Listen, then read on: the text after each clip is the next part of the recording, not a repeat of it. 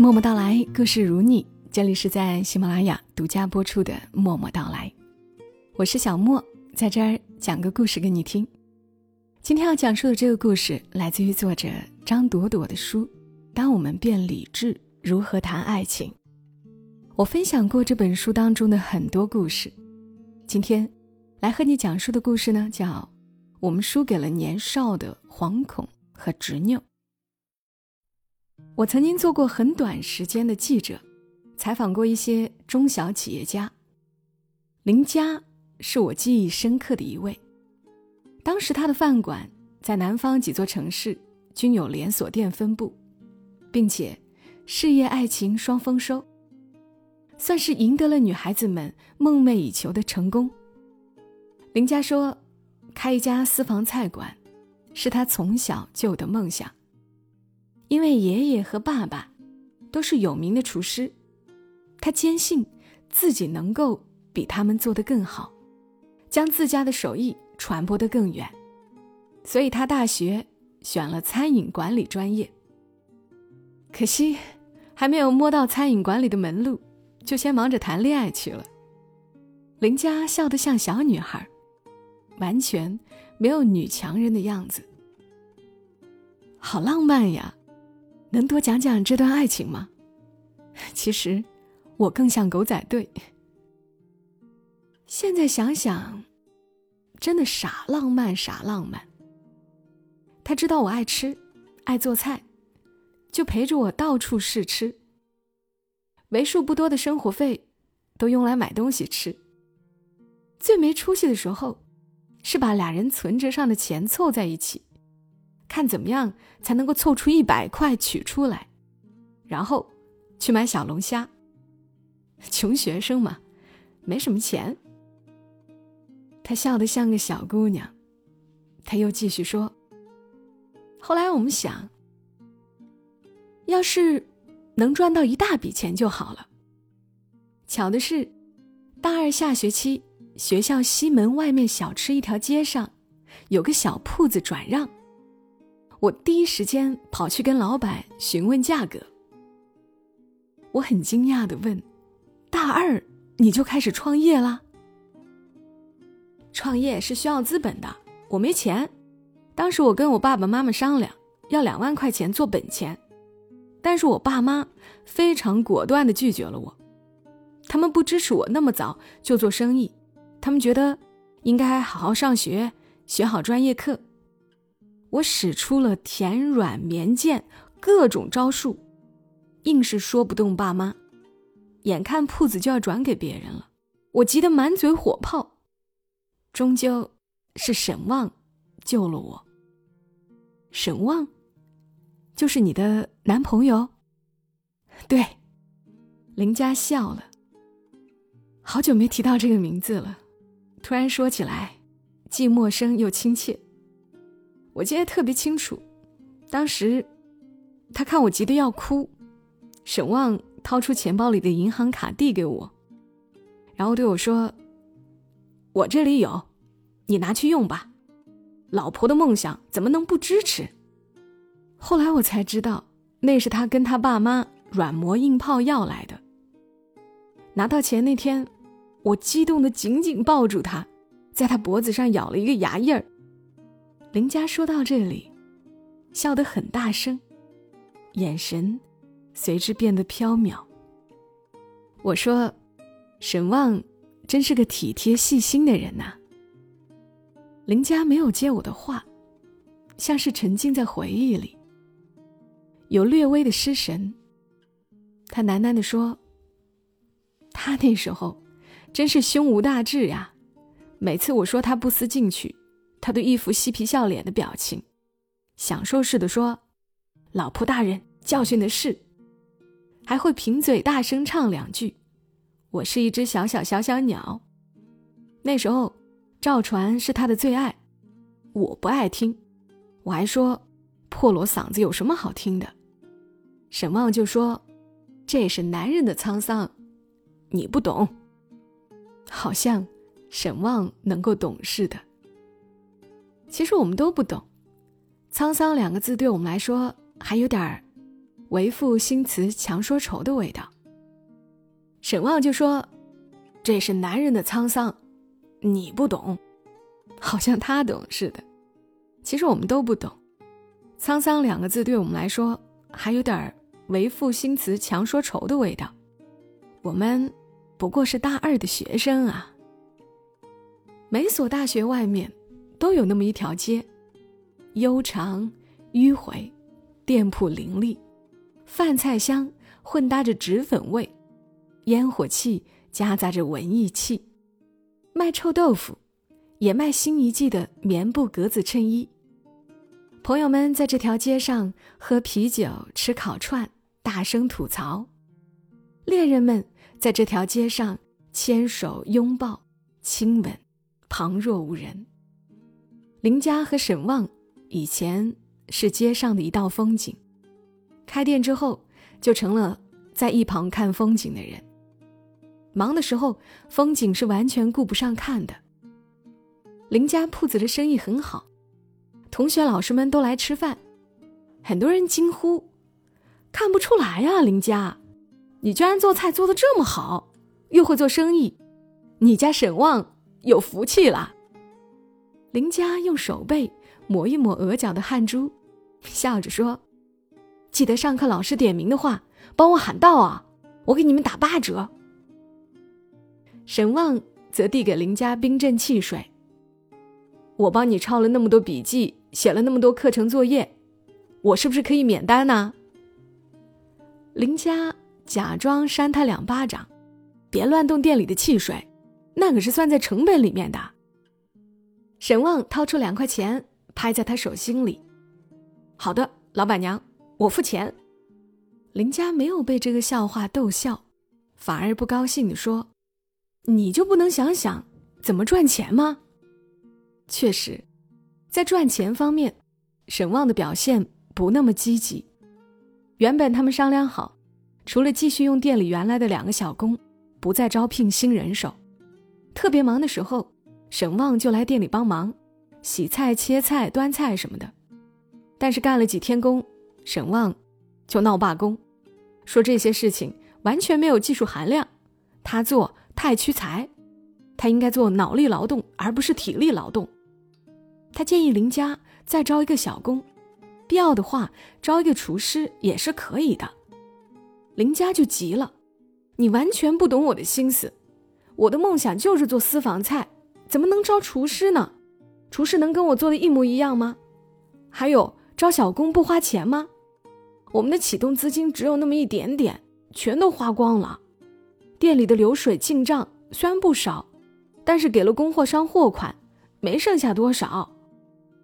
沈旺赶紧道歉：“是我不好，我专业课没你学的好嘛，我净想着数钱了。”嘿嘿，又拿出嬉皮笑脸的腔调：“要不我再跟我爸妈要点儿，来支援吧。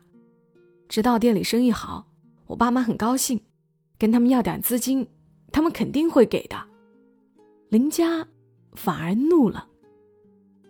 你根本就没有听明白我的意思，我不是在撺掇你跟你爸妈要钱，你懂吗？我是希望你能够多花点心思在这个店上，这是我的梦想，我好不容易付诸实践的，你就不能跟我一起努力吗？我帮你筹集资金，不是一起努力吗？我要的是你的支持。林佳竟然一时不会表达自己的想法。我要的是你在我身边，我炒菜的时候你能帮我擦擦汗，我在后厨的时候你在前台上上菜，这是我们两个人的事业。我希望我们一起流汗，而不是我在这里忙，而你却在一旁打游戏，明白了吗？林佳从来都知道自己想要什么，而沈旺不知道。他只想对林佳好，却不知道怎么做才好。经过一年多的努力，林家的小餐馆经营的有声有色，他很快成为学校里小有名气的人物。大学生创业的新闻还曾经上过校报，特别是餐饮管理的专业课上，老师们甚至将林家铺子当个案来研究，还让林家跟大家分享做生意的心得。林家不敢太骄傲，简单说几句。最后，总不忘像奥斯卡颁奖典礼上的明星一样列一串感谢名单：感谢同学们照顾我铺子的生意，感谢老师们提供了很多有用的理论支持，感谢男朋友沈旺提供启动资金。大家哄堂大笑，就当他提前给你下聘礼喽。林家很认真的说：“不不不，这钱我一定要还的，连本带利。”大家只当他说笑话，而事实上，林家已经面临尴尬处境。林家铺子生意好，经过一年的努力，最初的两万块钱早已经赚回来。林家要还给沈旺，沈旺自然是不收的。他说：“咱家以后就你管账，我的钱就是你的钱，分那么清楚干嘛？”宠溺的眼神拂过林家头顶。林家温顺的听话了。那时候，小街上开了一家跟林家铺子很相似的小饭馆，林家的生意被抢走不少。林家决定放手一搏，把店面重新装修一下，做出自己的风格，和新来的对手好好较量一番。林家把手头所有的钱都投了进去后，沈旺的妈妈。意外的打来了一个电话，大概意思是说，林家和沈旺需要考虑就业问题。虽然眼底下小饭馆经营的不错，但那终究不是长久之计。沈旺的爸爸妈妈希望他们毕业之后找份稳定的工作，尽快结婚生子。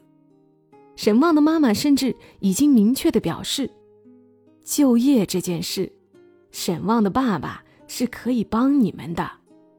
大国企里面，每个月的工资不会比开饭馆挣的少。那些街边小铺，能挣几个钱？钱字像一记重锤，打在林家的心口。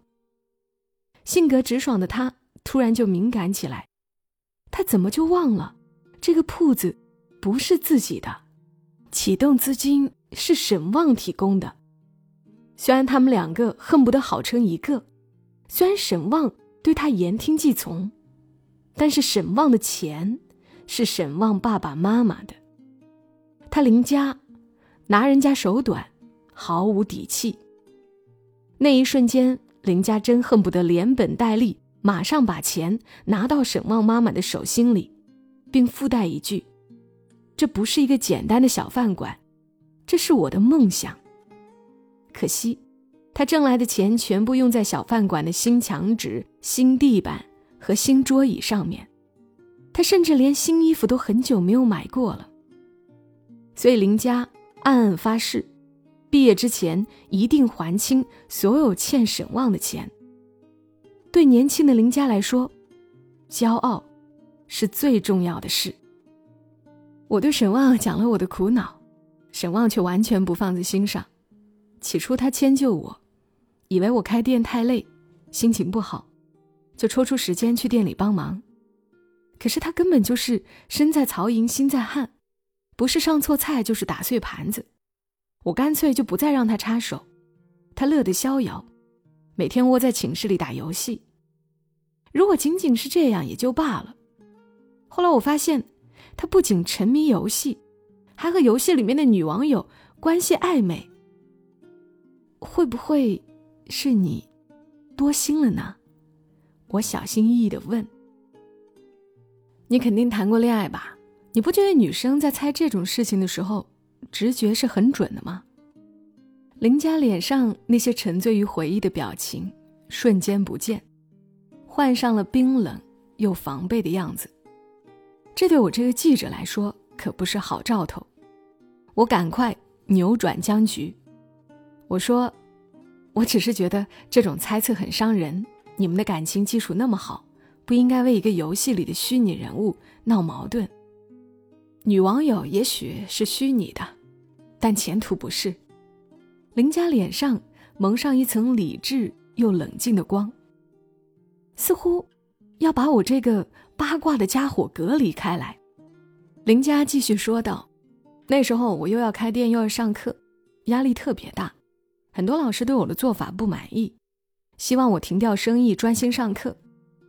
而且到了大四，找工作是主流方向，老师、家长都觉得我那个小饭馆不是正路，就连沈旺也开始劝我放弃。他是最支持你的人，劝你放弃。他希望我放弃做生意，听从他爸爸妈妈的安排，两个人一起安稳工作，然后结婚生子，过舒坦日子。我只能给老公孩子做饭，不能给别人做饭。我说，沈旺他是怕你辛苦吧？很多女生希望有舒服的工作和生活呀。可我不是别人，我是我。不过想想，当时我确实有偏执的一面。我以为沈旺让我放弃，是钱的原因。最初我借了他家的钱做启动资金，总觉得自己背了债务，稍有风吹草动，自尊心就受不了。我着急还钱，我比以前任何时候都着急还钱。我可以在别人面前委曲求全，却不想在喜欢的人面前丢了骄傲。刚巧就是在那个时候，我认识了我现在的未婚夫。采访之前，我已经通过多方打听，了解了一些林家的故事。我知道林家的未婚夫也是餐饮界的新贵，年轻有为，却不知道他们是怎样走到一起的。现在林佳主动提及这段过往，我便小心翼翼引导他说下去。当时我四面楚歌，觉得往哪里走都是错。我不想和沈旺吵架，但是我也不想放弃自己的梦想。你知道，越是依恋的人，越是希望为难时刻他站在你这一边。但是沈旺没有。那是我现在的未婚夫，在一份大学生读物上看到我的故事，跑去我的店里问我愿不愿意接受他的投资，一起做个私房菜馆。我找沈旺商量这件事，没想到林佳重重叹了口气。唉，他用了一种非常陌生的口气对我说：“要么你放弃饭馆，跟我在一起；要么你放弃我，跟那个大老板在一起。你的脚步越迈越大，我追不上你。”他就是这样对我说的。没有给我一丝一毫选择的余地。我说：“也许，他是害怕失去你，才说的那么决绝呢。”朵朵，你要知道，束缚从来不是挽救爱情的最佳方法。林家的口气不容辩驳，更何况他说出那样的话，完全是不信任我。我很快就转让了店铺。把钱还给沈旺，并且接受新老板的投资，开了新店。很多人说我忘恩负义，也有人说我是傍上了大款丢掉男友，随他们说去，我不在乎。我又问他：“从你今天的成就看，当时的选择是明智的。那现在，想对沈望说点什么吗？或者？”对现在的年轻恋人说点什么？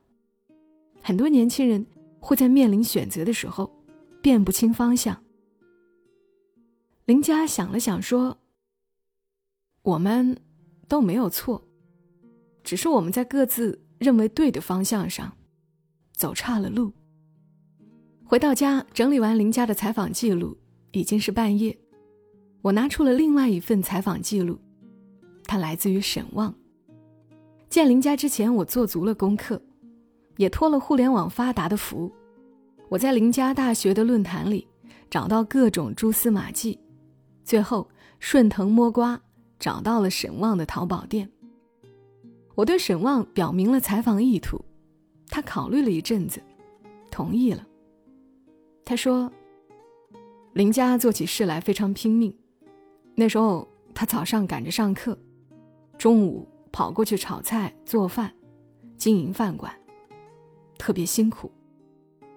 我作为他的男朋友，看着他满头大汗却帮不上忙，心里十分愧疚。后来我想到开网店挣钱，开网店几乎不需要什么成本，运营好的话很快会有收益。我想，如果能把网店生意做好，挣很多钱，林家就可以不那么辛苦的工作。我和一位做珠宝设计的女孩合伙开了一家店，每天泡在网上忙来忙去。可惜林家误会我每天窝在电脑前是在玩游戏，还误以为我喜欢上了别人。其实我的心里。始终只有他一个。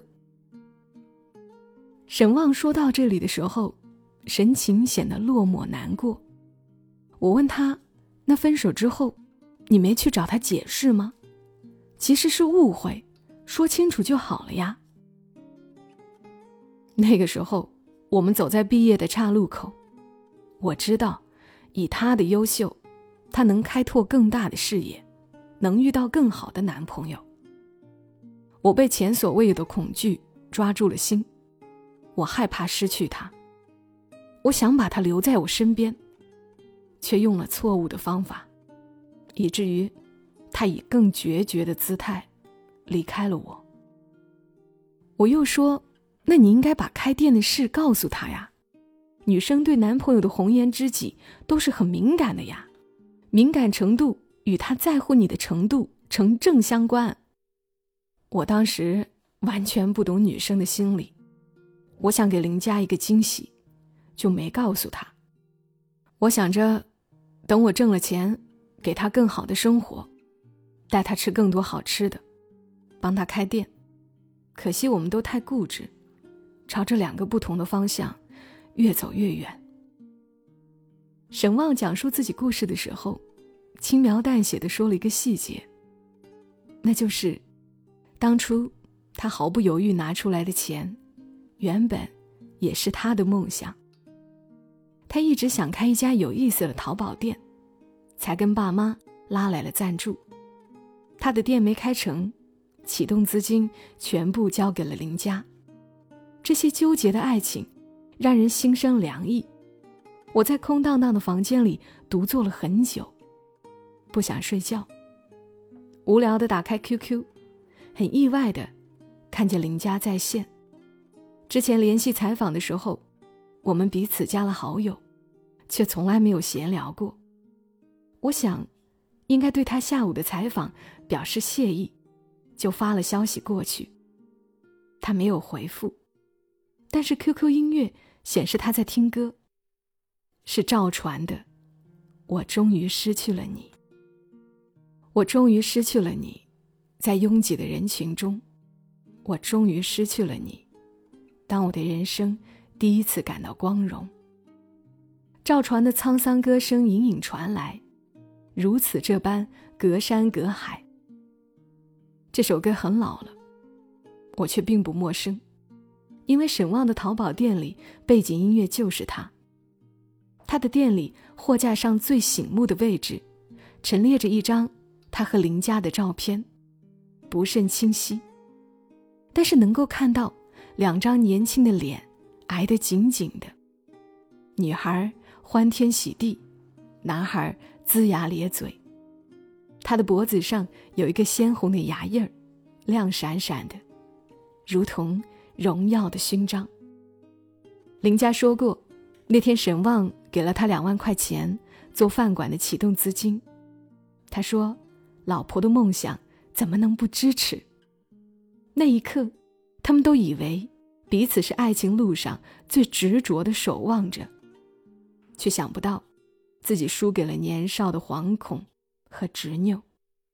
年轻时，我们都觉得奋不顾身、倾其所有才是爱的表现，要历尽千回百转，才知道后退一步是更伟大的成全。